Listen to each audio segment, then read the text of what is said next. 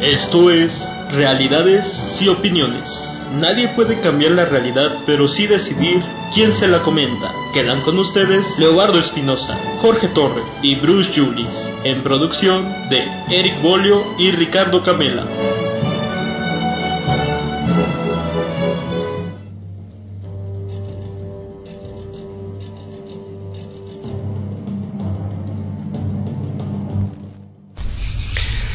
Tal? ¿Cómo le va? Qué gusto saludarle. Lunes 15 de octubre aquí en la capital de Puebla.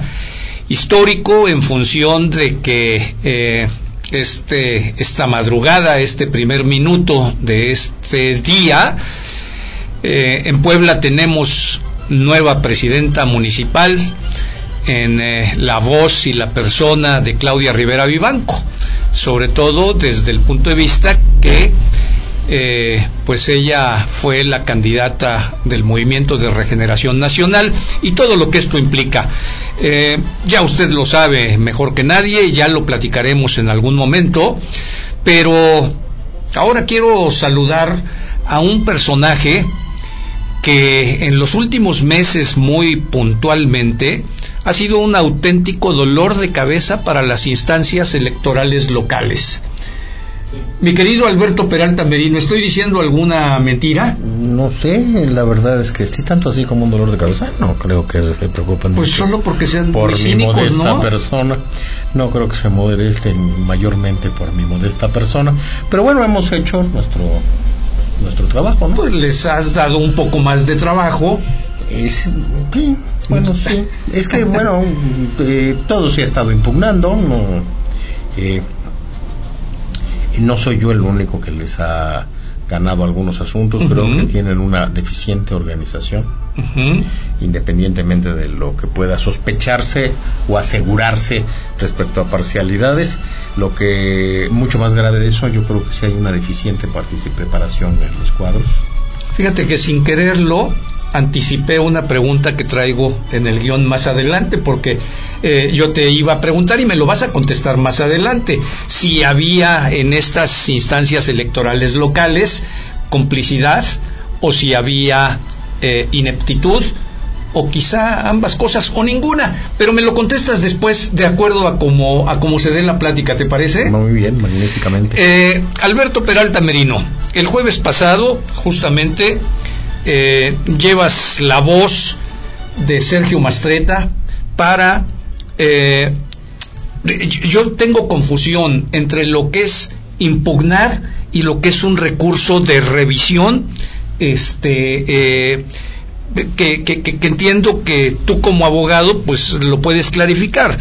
El, el recurso de juicio de derechos del ciudadano es una instancia distinta a la impugnación que primero se había hecho en respecto al resultado que ratifica eh, la instancia electoral local en favor de Marta Erika Alonso. Correcto. Sí, es una instancia de alzada. La primera impugnación es en los términos de la legislación local y es ante la instancia judicial local, que es el Tribunal Electoral del Estado de Puebla. Esa se falló en contra de la que se presentó, de la que presentó Sergio Mastreta en su momento. Eh, y esto se está a su vez, este fallo judicial se está impugnando vía un juicio de derechos políticos del ciudadano. Tiene un nombre ahí muy raro. No me lo sé, la verdad. Cada que tengo que escribirlo lo checo. La verdad. Eh, es bonita la pregunta, bueno, es muy para, para dar clases, ¿verdad? Muy, muy académica porque es muy procesal.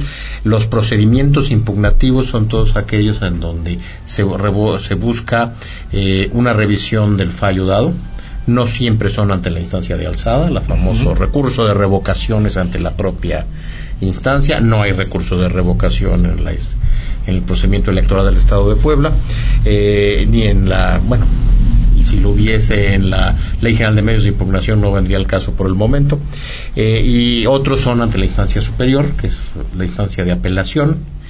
No existe entre nosotros la casación europea, aunque los mal pensados decimos que el amparo se tergiversó y terminó, terminó siendo eso, una casación a la europea.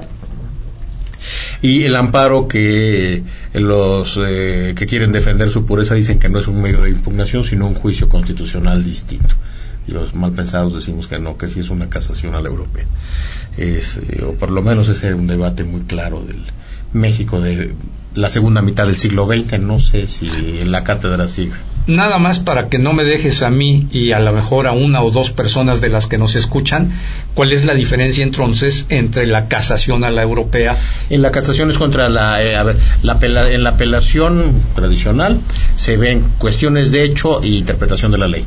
Y la casación es para unificar los criterios de interpretación de la ley, que es lo que hacemos en el amparo directo. Eh, en el hablando de amparos. Eh, la justicia electoral es muy reciente. Eh, es muy reciente porque además chocaba con los conceptos que en el siglo XIX estableció Vallarta. Es peligroso, yo no soy muy partidario. Yo creo que tendríamos tarde que temprano que volver a los colegios electorales. Eso es lo que yo creo. Me van a decir, ¿cómo es que te dedicas a la justicia electoral? Bueno, porque a veces uno termina dedicándose a cosas raras. Pero, yo no creo. tiene nada de particular, sobre todo cuando tú encuentras que quienes buscan tus servicios tienen razón en lo que están. Ah, no, me lo refiero a que este, eh, yo considero que fue un grave error histórico político haber judicializado los procesos electorales. Porque tenemos antecedentes de la historia del derecho constitucional mexicano y de la vida política del país en ese sentido que fue el, los famosos fallos de José María Iglesias en 1876 que derivaron en el eh, golpe de Estado de don Porfirio, en el desconocimiento de las elecciones por el presidente de la Corte, eh, eh, y todos los criterios que se sostuvieron a partir de eso fue en contra de judicializar la calificación de la elección. Entonces, cuando en un, el, el, derecho no es más que un sistema en términos matemáticos. Pero cuando hablas de un derecho electoral relativamente nuevo... Procesal electoral un procesal electoral surge eh, en el 80. Bueno, a mí me tocó trabajar en el, en el último. Yo siempre digo que es el último colegio electoral con don Miguel Montes García. en el colegio electoral, ¿eh? porque a los que, trabajaron con él en el caso Colosio, todos, todos están cadáveres. este, bueno, este... Pero seguro no trabajaste con él en el caso Colosio. No, no, nada más en el colegio electoral. No, no es una broma, porque, no, porque si todos están cadáveres. Sí, claro. Sí, claro, sí, claro. sí, claro. Este, digo yo que es el último colegio electoral de la historia de México, lo cual es falso, porque en 1991 todavía hubo otro. Pero claro, como fue el de la elección de Salinas, pues de todas formas, pero de todas formas, por supuesto que es totalmente nuevo. Bueno, esa fue a partir de eso, a partir de eso ya en ese colegio electoral operaba el Tribunal Electoral, pero no era vinculante su sentencia, era de mera opinión. La, lo presidía quien fue mi rector en la Escuela Libre de Derecho, don José Luis de la Pesa, que es el creador del tribunal, aunque en esta instancia, en este momento, en esta etapa histórica, estos fallos pues no son más que una opinión. Y es el colegio electoral el que resuelve. Eh, ya se les dio fuerza vinculante en 93 a los, a los fallos del Tribunal Electoral. En esa época era un tribunal distinto del no, no, estaba escrito al, a, la, a la Suprema Corte de Justicia de la Nación, no estaba escrito al Poder Judicial de la Federación. Por lo tanto, no sé si se hayan percatado. Sí, se, hubo un debate que no trascendió a la prensa, fue un debate en los círculos eh, de debate constitucional del Congreso y era un cuarto poder en un país en donde toda la tradición constitucional se erige sobre el rechazo a las, al poder conservador de las siete leyes constitucionales de 1836. Entonces era un elemento también discordante. Eh, eh, ahí estaba empezando a comentarte esto. El sistema legal es, en términos matemáticos, eso, un sistema.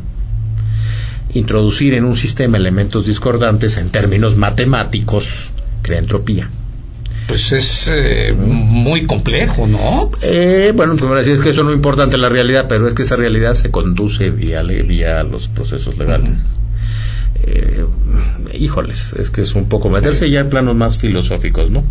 Más filosóficos. Y de especialistas que evidentemente pues estamos muy lejos.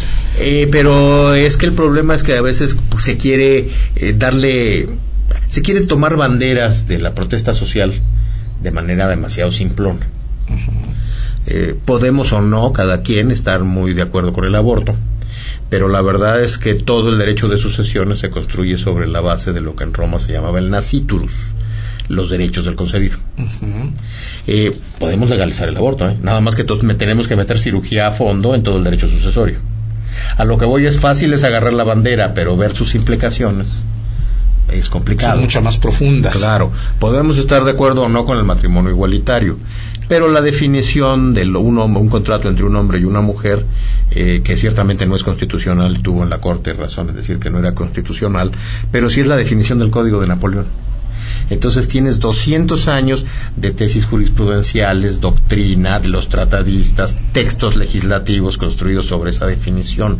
No es fácil tirarlos de un plumazo. Esos temas, en otra ocasión, te voy a pedir que nos vengas a compartir porque creo que son de una relevancia Eh, sí. mucho más eh, importante de lo que Ah, mucha sí. gente eh, Sí. le da, independientemente del aspecto moral. No, no, no, no, sus implica- al contrario, yo puedo ser partidario de. Sí, sí, sí, Lo claro. que estoy viendo es si eres partidario de, no seas irresponsable en agarrarlo de bandera sin tener en cuenta todas sus implicaciones. claro. Esa es la idea, no sé. este. No, no, no, por supuesto, y por eso te lo estoy diciendo. Sí. Pero En materia electoral pasa algo parecido. Eh, la judicialización de la calificación de las elecciones entronizó un elemento discordante a un sistema. Suena muy fácil, suena muy bonito, todo el mundo fue partidario, pero yo creo que, ta- bueno, aquí en Puebla está haciendo crisis, ¿no? Lamentablemente, eh, como para hacer nuevamente el negrito en el arroz, ¿no?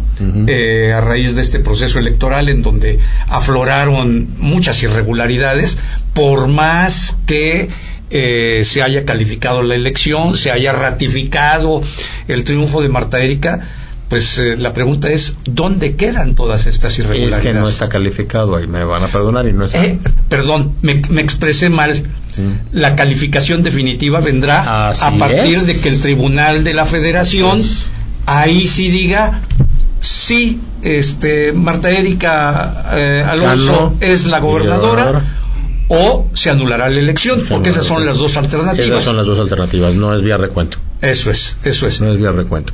O no es vía cambiar, alterar el, el- el eventual resultado. No podría ujú. serlo. O sea, las dos alternativas son o ganó efectivamente Marta Erika o se anula la elección. Es que es interesante eso precisamente porque al desaparecer los colegios electorales, la calificación de la elección queda a manos de quién? Del Instituto Electoral, ya sea el nacional, antes federal o el local, a menos que se impugne. La sola constancia de mayoría es calificación de la elección a menos que se impugne judicialmente. Y de haber mediar la impugnación, pues hasta que se resuelve en última instancia no queda calificada.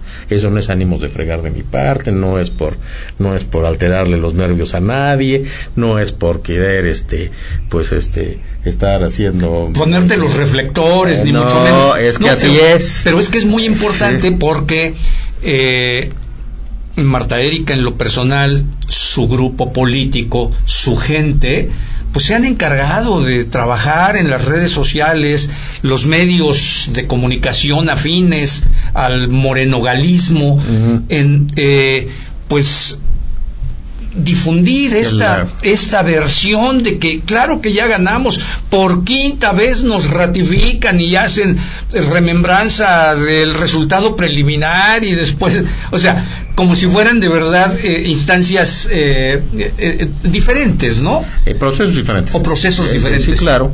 Eso es que eso además, bueno, va a ir más complicado el asunto. Primero coincidieron el problema contencioso electoral con la del, con el penal electoral. Es no hay delito, ya quedó validada la elección. No, no, no, no, no, no. Una cosa es el- la materia penal electoral y otra es el contencioso electoral. Aunque no hubiese habido delitos, que si quieres comentamos más con posterioridad, yo creo que nunca jamás podrá haber una sentencia por delito electoral. Es más, no creo que pueda haber delitos electorales. ¿No te estás metiendo en demasiadas honduras? Eh, bueno, es que yo creo que está mal legislado Sí. eso.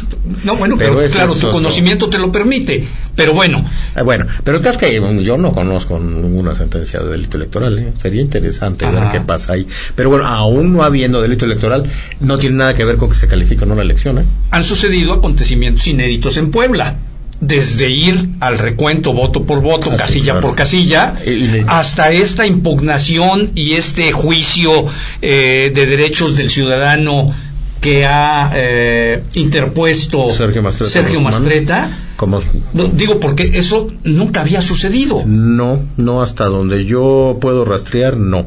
Es la primera vez que un pues una persona Un que civil. no contiende. No político, no, no, una- no partido bueno, político. Exacto, y no, Sí. y no, y no candidato. Sí. Porque podría ser de un candidato independiente, Sí, tampoco es el caso.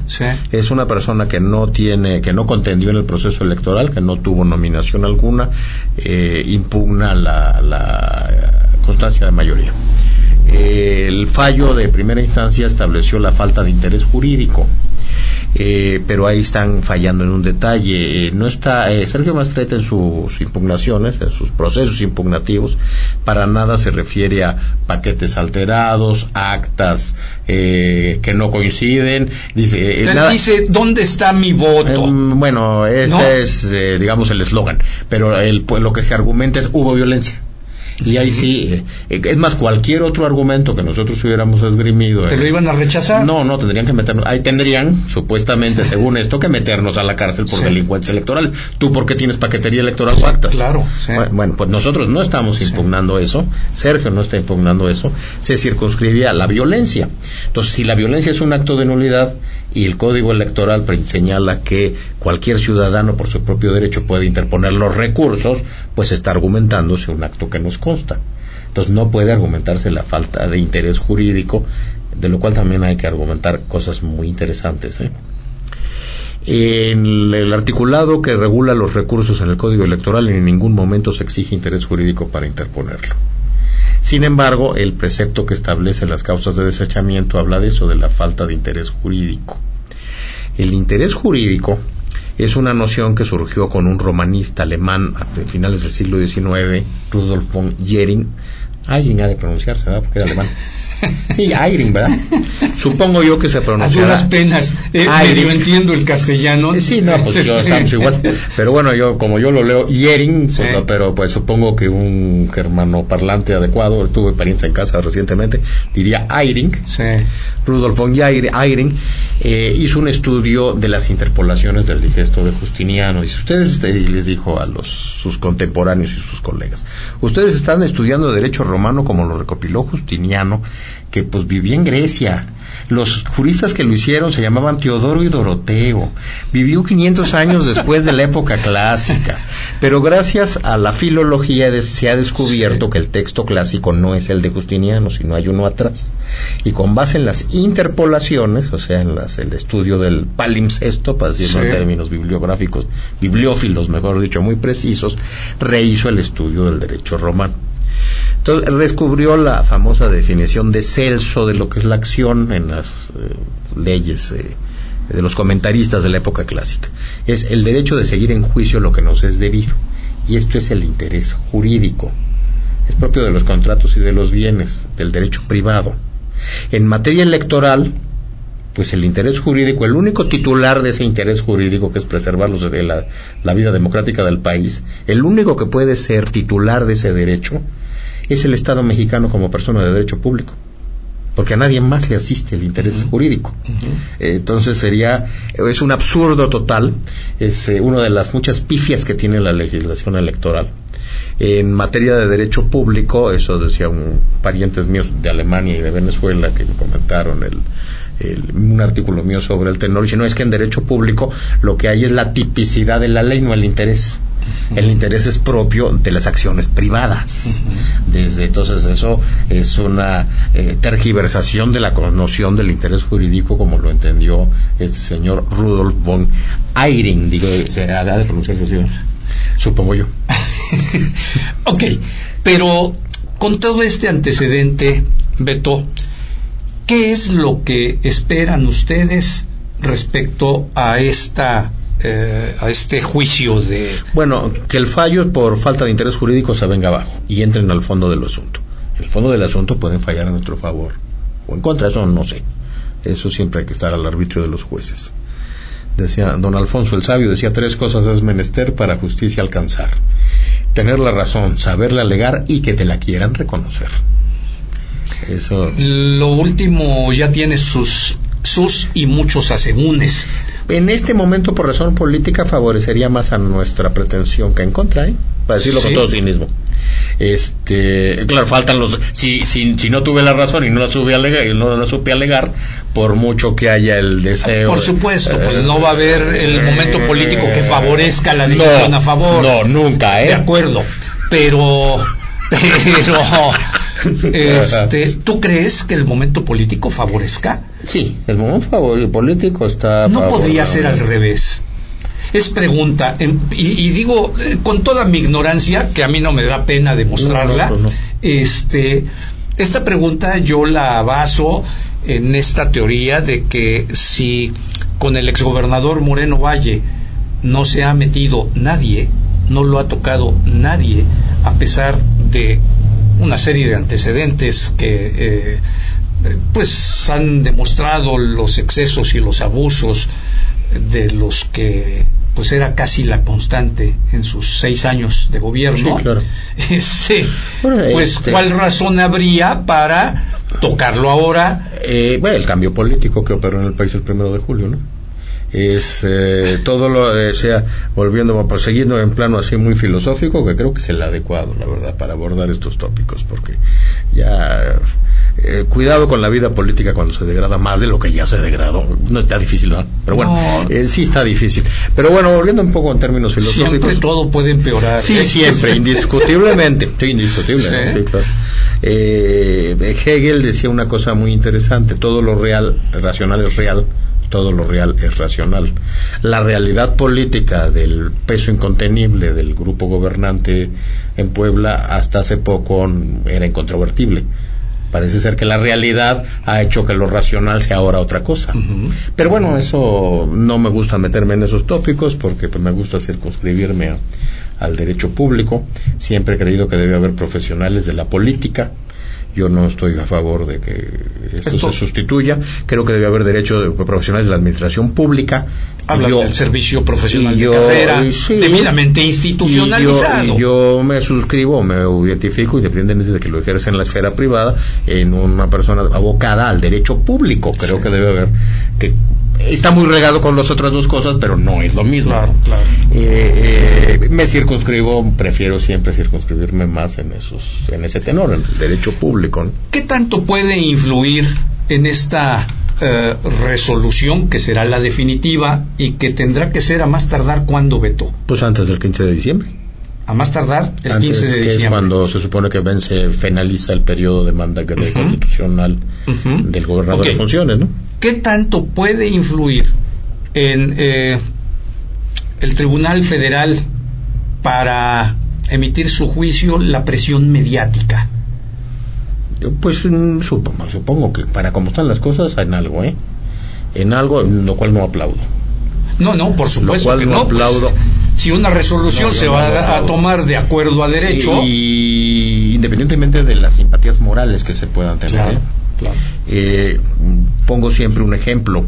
Eh, nos fusilamos de la Corte Argentina eh, el fallo aquel de donde dice si el hijo de Rosario Ibarra no aparece, presumo que sigue con vida y presumo que tú, Nazar, sigues en posesión de él cuando desde Justiniano lo que se presume es lo que se establece es la presunción de muerte en la legislación.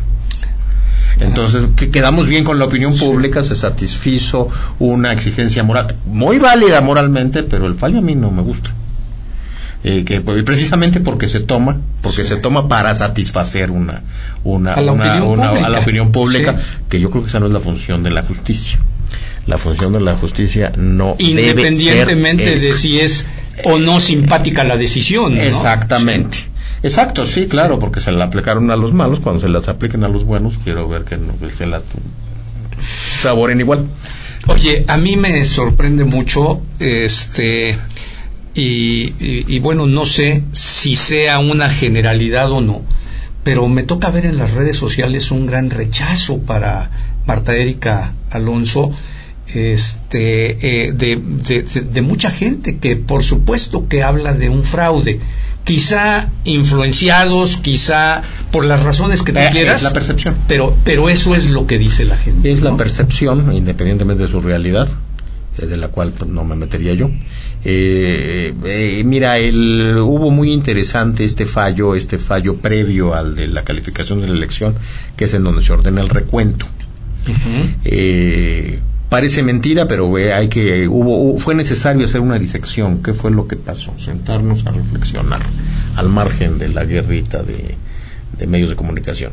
Así como te decía, primero confundieron lo de lo penal electoral con lo contencioso electoral. Si no hay delito ya está calificada, no. Confundieron los aspectos tendientes al recuento de votos con la calificación. No, no tenían nada que ver. diferentes.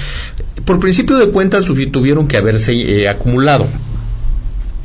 Obviamente el fallo que ordenó el recuento era una impugnación al cómputo distrital y no a la constancia de mayoría. Por conexidad en la causa tuvieron que haberse acumulado. Sin embargo, se fueron por cuerda separada por una razón obvia, la distancia en tiempo. Entonces una se impugnó primero y por lo tanto llegó a una instancia superior primero y un principio procesal es que los autos de instancias distintas no se acumulan. Lo que está en primera instancia no se acumula con la segunda instancia. Curiosamente, la impugnación de Sergio Mastreta debió haberse eh, acumulado a la de Morena y Barbosa eso es porque no hemos hablado de las impugnaciones y del trabajo que han hecho ellos. que yo no lo conozco más que por lo que se ve en la prensa, pero sí por conexidad en la causa, y sí una falla procesal eh, que yo atribuyo a mala fe. Ahí sí, pues, pues a eso lo atribuyo, puede estar equivocado. Pero ahora sí viene la pregunta muy puntual. Este, en este caso lo atribuyes a la mala fe. Con los antecedentes que tenemos en Puebla, no solo de las instancias electorales, sino de todas las demás instancias, el Tribunal Superior de Justicia, la Comisión de Derechos Humanos, la Comisión de Acceso a la Información, e, etcétera, etcétera, y que es el Congreso del Estado, y que sabemos que han obedecido, este, pues, a lo que dijo en su momento el, señor gobernador, eh, ¿tú crees que haya mala fe, complicidad, ineptitud? Yo creo que hay de todo, ¿no? Bueno, pero además ahí sí no es ni para este eh, rasgarse las vestiduras y buscar pulcritudes. Ha habido prevaricatio. El presidente del tribunal abiertamente ha declarado que estaba por ganar eh, la candidata oficial. Eh, un magistrado tiene que tener pues cuando menos bastante más calladito. claro claro. Debe estar bastante bastante más discreto así que sí eso está muy claro no me extraña porque además con esta reforma de 2014 que la gente aplaude tanto no sé por qué. A mí me parece una porquería eh, pero bueno, eh, eh, ahorita volvemos a algo interesante sobre si la, proporción en violencia es suficiente para hablar. Pero déjame acabar esta idea. Vamos a una barba. No, no, no. Termina la idea y vamos a una breve pausa. ha habido estas declaraciones de conforme a la reforma de 2014 no dependen los nombramientos y por lo tanto el seguimiento en el cargo de instancia local alguna. A los miembros consejeros del instituto local los nombres nombre el INE y a los magistrados electorales los nombre el Senado de la República. No, las no instancia local alguna. ¿eh? Por lo tanto, hay obviamente mucho más posibilidades de encontrar libertad para que estas instancias sean removidas y tomen sus decisiones también. Para eso se supone que era la reforma del 14, pero ante las situaciones de hecho de control político parece ser porque la instancia federal favorecía la instancia local. Era la, la, racionalidad porque era la realidad. Ya no es la realidad, no sé si siga siendo racional. Vamos a una muy breve pausa. Todavía regresamos con un bloque ya muy pequeño con Alberto Peralta Merino, porque creo que este es un tema de una gran relevancia para el momento que estamos viviendo en Puebla. No se vaya. Volvemos.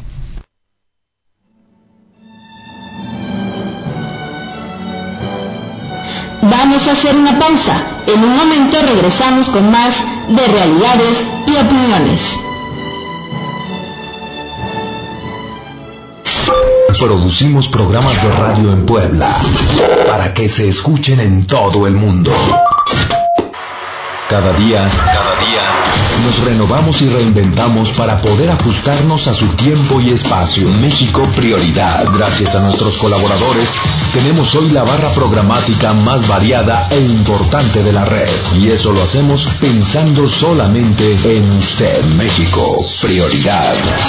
A la vanguardia en radio online. La extensa barra programática le ofrece más de 50 opciones para cada estado de ánimo. Navegue en México Prioridad cuando usted lo desee. Somos nuestros colaboradores. Ellos y ellas son México Prioridad. A la vanguardia en radio online. Hacienda San José Actipan te ofrece un nuevo concepto en Puebla. El nuevo patio de la Troje. Panorámico confortable, conjugando el cristal y el acero con la naturaleza del lugar y su arquitectura colonial, ideal para tus eventos sociales, y familiares. Para más información visita nuestro sitio web en www.sanjoseactipan.com.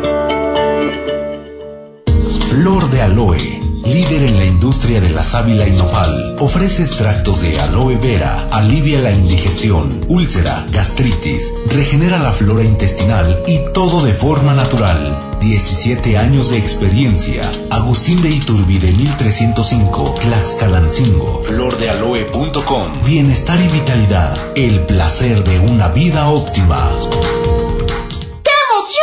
los días una promoción. Los miércoles nuestras quesadillas se caerán de maravilla. Dos quesadillas por 55 pesos. Solo para llevar. Ser felices, muy sabroso. Pollo feliz.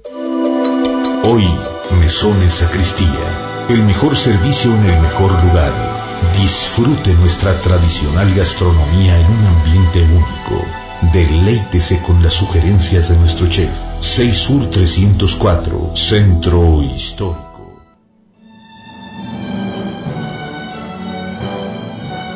Continuamos con más de realidades y opiniones en México Prioridad.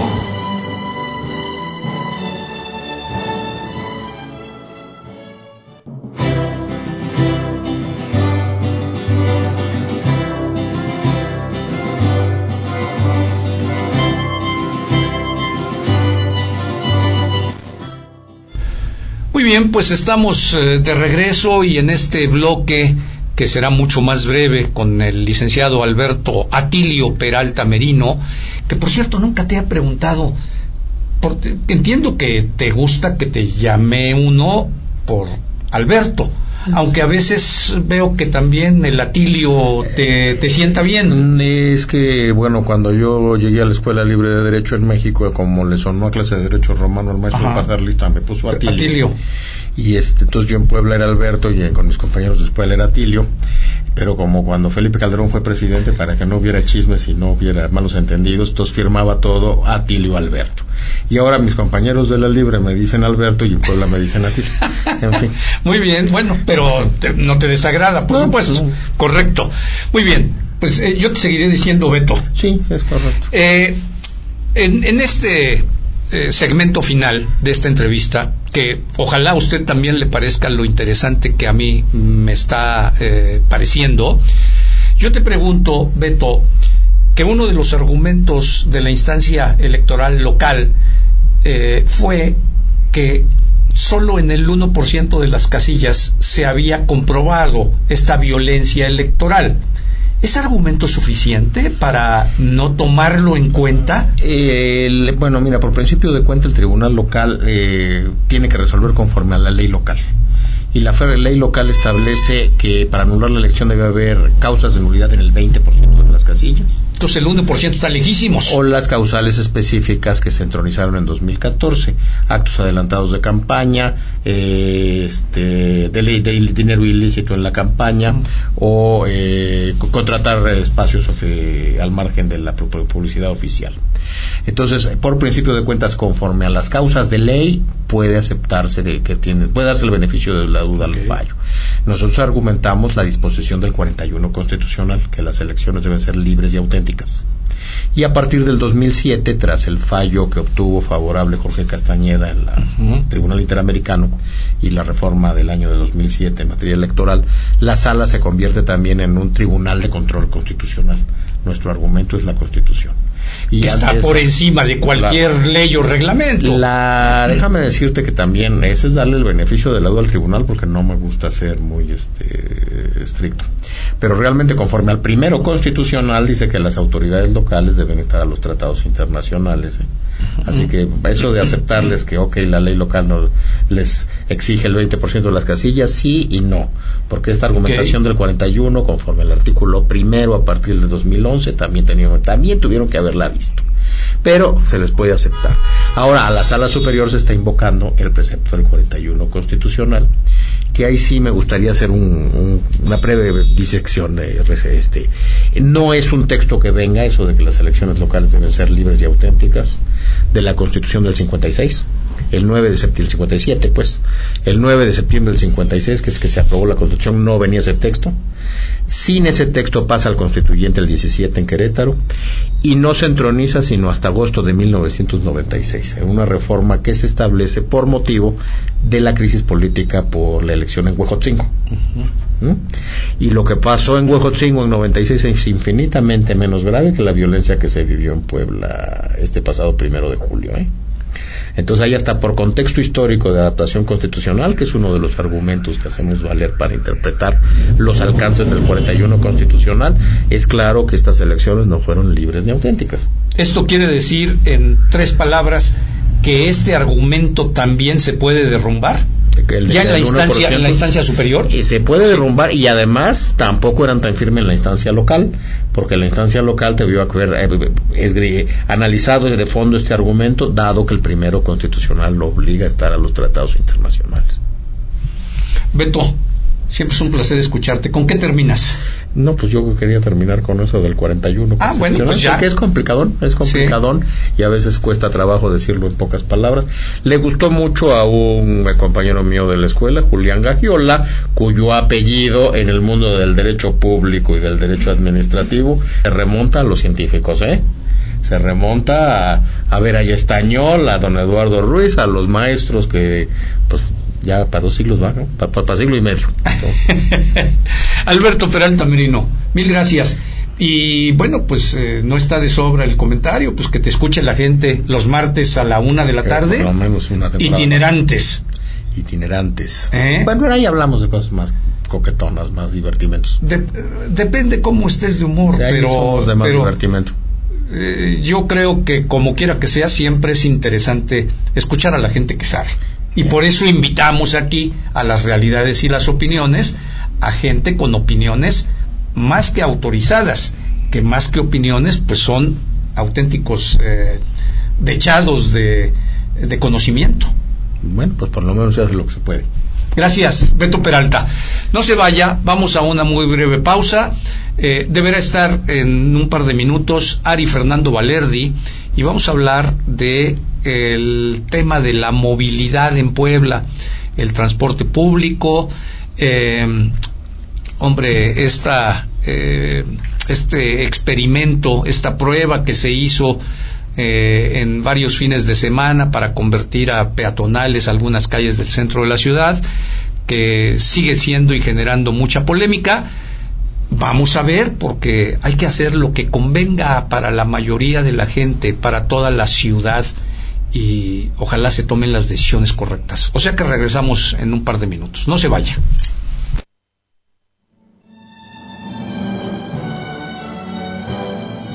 Vamos a hacer una pausa. En un momento regresamos con más de realidades y opiniones.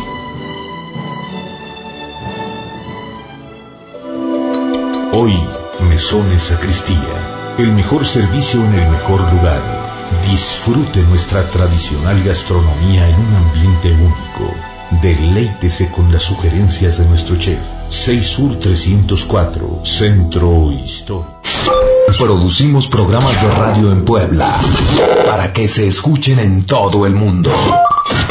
Cada día, cada día Nos renovamos y reinventamos para poder ajustarnos a su tiempo y espacio. México Prioridad. Gracias a nuestros colaboradores, tenemos hoy la barra programática más variada e importante de la red. Y eso lo hacemos pensando solamente en usted. México Prioridad.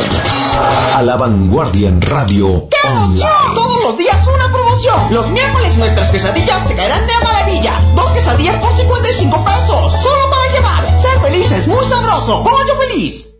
Flor de aloe líder en la industria de la sábila y nopal, ofrece extractos de aloe vera, alivia la indigestión, úlcera, gastritis, regenera la flora intestinal y todo de forma natural. 17 años de experiencia. Agustín de Iturbide 1305, Tlaxcalancingo, flordealoe.com. Bienestar y vitalidad, el placer de una vida óptima. Somos nuestros colaboradores. Ellos y ellas son México Prioridad. A la vanguardia en radio online. La extensa barra programática le ofrece más de 50 opciones para cada estado de ánimo. Navegue en México Prioridad cuando usted lo desee. Hacienda San José Actipan te ofrece un nuevo concepto en Puebla, el nuevo patio de la Troje, panorámico, confortable, conjugando el cristal y el acero con la naturaleza del lugar y su arquitectura colonial, ideal para tus eventos sociales, empresariales y familiares. Para más información visita nuestro sitio web en www.sanjoseactipan.com.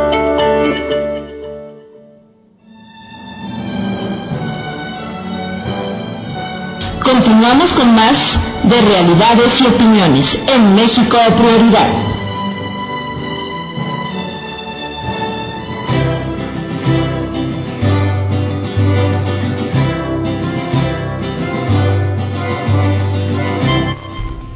Muy bien, pues eh, teniendo confirmada, más que confirmada la presencia de Ari Fernando Valerdi, él eh, es eh, especialista en temas de urbanismo, y la invitación para que nos compartiera pues tiene que ver con el hecho de estos eh, problemas tan eh, graves que tenemos en la ciudad en términos de movilidad, en términos de transporte público, etcétera. Eh, además, Sari hace programa los viernes aquí en México Prioridad, Ciudad y Café, es el nombre del programa que hace. Pero bueno, pues no nunca faltan los eh, imprevistos, el hecho es que no ha llegado y yo voy a aprovechar para comentar con usted pues que por lo pronto el tormentón que cayó esta tarde en la ciudad de Puebla espero que no haya causado daños mayores porque porque de verdad cayó pero como se dice a veces coloquialmente se cayó el cielo. Y lo que sí le comenté de inicio pues es que este es el primer día de gestión de la presidenta municipal Claudia Rivera Vivanco, a quien yo le deseo que tenga el mayor de los éxitos porque los poblanos merecemos otras condiciones muy diferentes a las que hemos vivido en los últimos años. Eh, ha presentado a su gabinete en términos generales en donde ha privilegiado a gente de la academia, ha privilegiado a gente eh, pues con poca experiencia, porque bueno, pues nunca han estado cerca algunos de ellos, algunos sí, ¿eh? De hecho, hay tres perfiles que se vinculan claramente al gobierno anterior, al morenovallismo, el de Gustavo Ariza Salvatori, el de Armando Rocha y el de Miguel Ángel Andrade Torres. Pero bueno, yo creo que en términos generales es un gabinete que ojalá y dé los resultados que, repito, Puebla merece. Porque en temas de seguridad, en temas de comercio informal, en temas de pobreza, la basura, el transporte público. Y aclaro, la seguridad y el transporte público no son una facultad propiamente dicha del ayuntamiento municipal. Es el gobierno del Estado, claro, en coordinación y con el apoyo y con algunos recursos también del municipio, quien tiene que ir resolviendo este tema. Pero sí, los problemas son verdaderamente verdaderamente terribles. De manera que, insisto, ojalá a Claudia Rivera Vivanco le vaya bien porque nos irá bien a todos.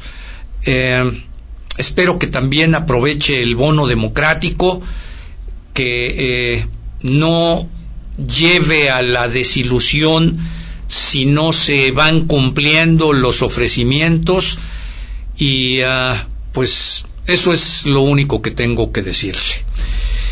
Mm, le quiero comentar un par de notas en el ámbito nacional que nuevamente mueven a, a la risa. Una de ellas tiene que ver con esta declaración del secretario de Economía, todavía secretario de Economía, Ildefonso Guajardo, que justificando los aumentos al precio de la gasolina, dijo textual que los pobres no comen gasolina, los pobres comen tortilla, comen pollo, y pues yo no sé, ojalá efectivamente los pobres coman tortilla y pollo, pero de que no comen gasolina, pues eh, yo creo que ni los ricos comen gasolina tampoco. Es eh, de verdad aberrante una declaración de estas porque no se necesita comer gasolina para sufrir los eh, incrementos de precios, pues en el pollo, en las tortillas, en el huevo, en todos los insumos, que finalmente sí, no con la debida y deseada abundancia, pero que sí, también comen los pobres.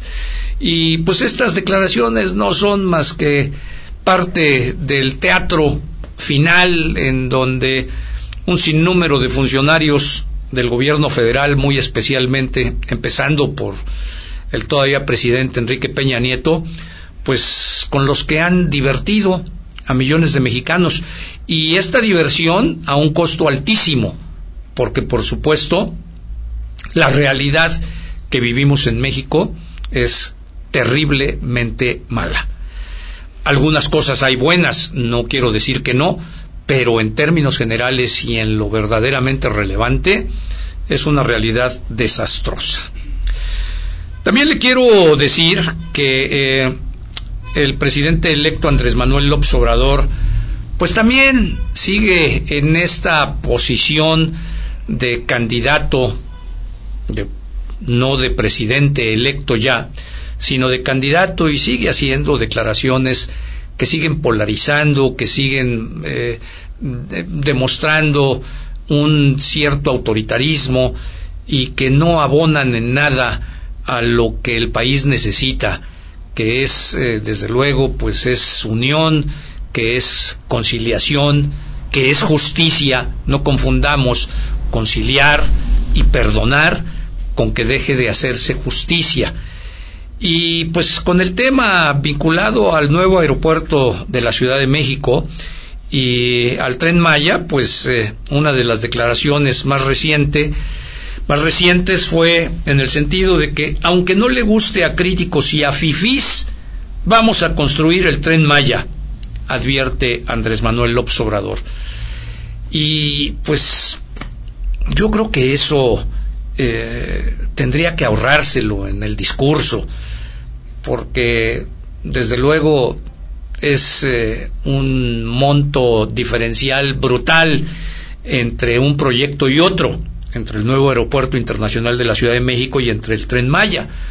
Pero, pues a partir de eso yo creo que, ¿por qué uno sí a consulta pública y el otro no?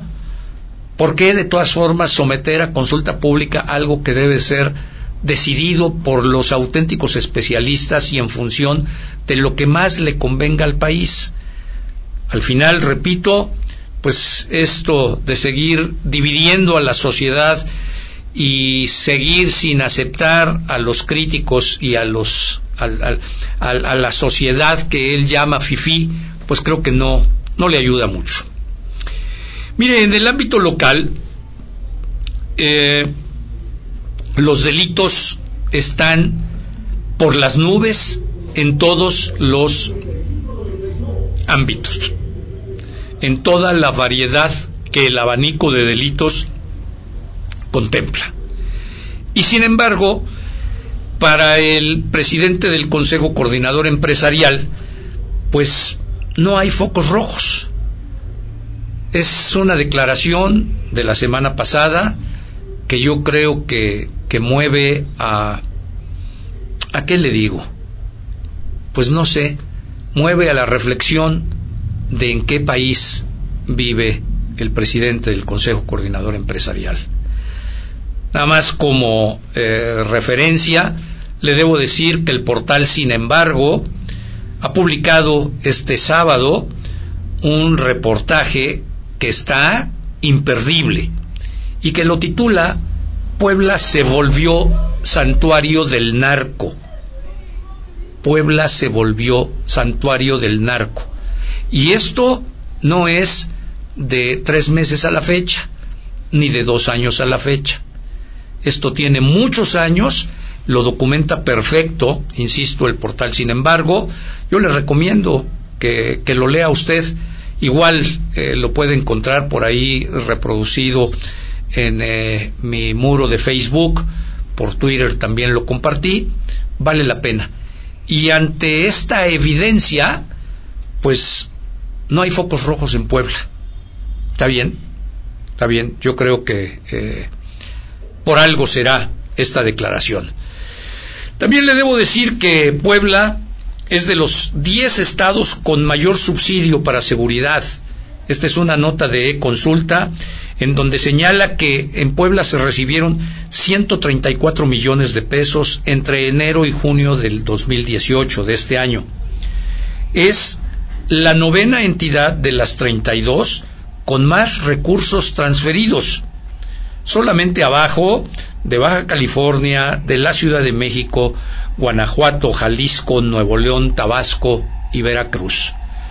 Desde luego, sí sabemos y sí reconocemos que en términos de seguridad pública el recurso tiene que ser mucho más notorio, mucho más abundante, un recurso económico que permita diseñar las políticas públicas, eh, invertir en los elementos de seguridad, en la inteligencia, en el combate al eh, seguimiento de eh, el dinero ilícito, etcétera.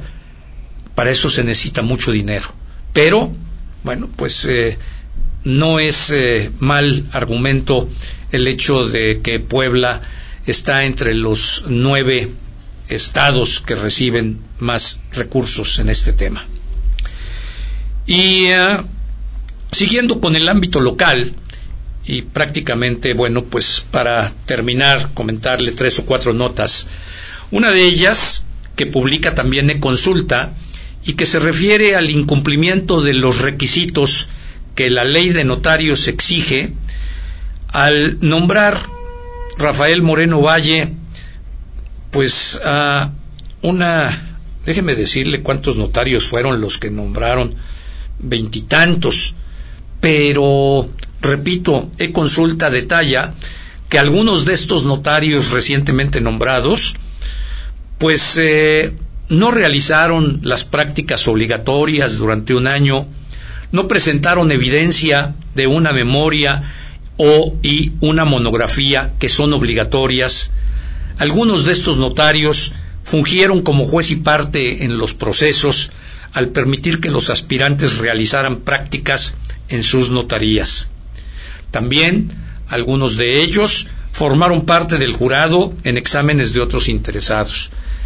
¿Cuándo va a terminarse esta serie de privilegios que el gobernador saliente, porque no crea usted que esto es del ex gobernador Moreno Valle nada más, así ha sido, es parte de una tradición muy mal eh, eh, llevada, por supuesto, porque pues se hace muchas veces por encima de la ley y bueno, pues eh, simplemente que lo sepa usted. Así como también señalarle que 84 personas consiguieron base en el gobierno capitalino, en el gobierno municipal, a pesar de tener solo entre dos meses y tres años de antigüedad laboral. Muchos de ellos, muchos de estas 84 personas, trabajaron en la coordinación de regidores. Y esto, pues perdóneme también, pero yo no lo puedo leer de otra manera que no sea dejar a un grupo, pues mire, numeroso, 85 personas no es cualquier número, eh, pues eh, de un gobierno anterior incrustado en el gobierno de la nueva presidenta Claudia Rivera Vivanco. No, eso no, no suena nada adecuado. También puede encontrar en e-consulta esta, esta nota que creo que vale la pena reflexionarla. Yo no sé si eh, eh, el Cabildo Municipal finalmente dé marcha atrás o, o valide esta cuota de poder que le hereda el gobierno anterior al ahora gobierno municipal. Y para concluir, para concluir, no llegó Ari Fernando Valerdi, le ofrezco una disculpa porque pues así lo teníamos confirmado y anunciado, ya habrá oportunidad de platicar con él. Pero eh, ayer en eh, un programa de la Ciudad de México con eh, Denise Merker, con Denise Merker, se hizo mención de algo que yo no puedo entender. 65 mil ejemplares de un libro que sobre el 68, en el 50 aniversario de esta fecha, que querámoslo o no, es un parteaguas del México contemporáneo. Este libro, estos 65 mil, 67 mil ejemplares, están guardados en la UAP.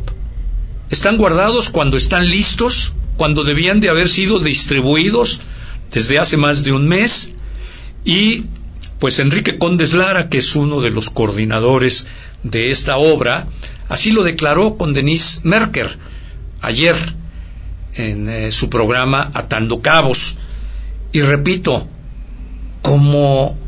¿cuál es el sentido de guardar este trabajo hecho por la BOAP, costeado por la BOAP, para que, eh, pues, por lo pronto y hasta este momento, se quede en bodegas? ¿Qué se pretende ocultar? ¿Cuál es la orden de quién? ¿La orden para que esto, pues ahí esté? Le repito, Ayer en el programa Atando Cabos de Denise Merker, usted puede escuchar esta entrevista que le hizo a Enrique Condes Lara. Muy mal, como quiera que sea, muy mal, porque si a pesar del multimillonario presupuesto que ejerce la UAP, siempre hablamos de que es insuficiente, pues eh, yo no tengo idea cuánto haya costado hacer este trabajo, pero le aseguro que varios varias decenas de miles de pesos o cientos de miles de pesos. Por hoy para mí es todo. Le agradezco que nos haya escuchado en estas realidades y opiniones de México Prioridad. Le recuerdo, usted siempre tiene su propio criterio. Quédese con la programación y ojalá nos acompañe el próximo lunes. Pásela bien. Gracias al equipo de producción. Esto fue Realidades y Opiniones con Leobardo Espinosa, Jorge Torres y Bruce Julis. Te esperamos la próxima semana, ya lo sabes, los lunes de 7 a 8 de la noche, a través de www.mexicoprioridad.com. Nadie puede cambiar la realidad, pero sí decidir quién se la comenta.